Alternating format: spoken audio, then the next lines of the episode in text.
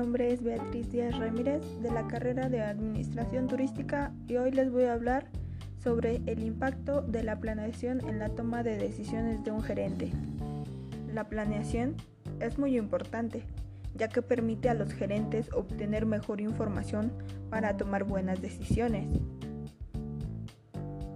Esto da como resultado una mejor organización para lograr sus objetivos planteados y coordinar sus actividades en beneficio de la organización o empresa.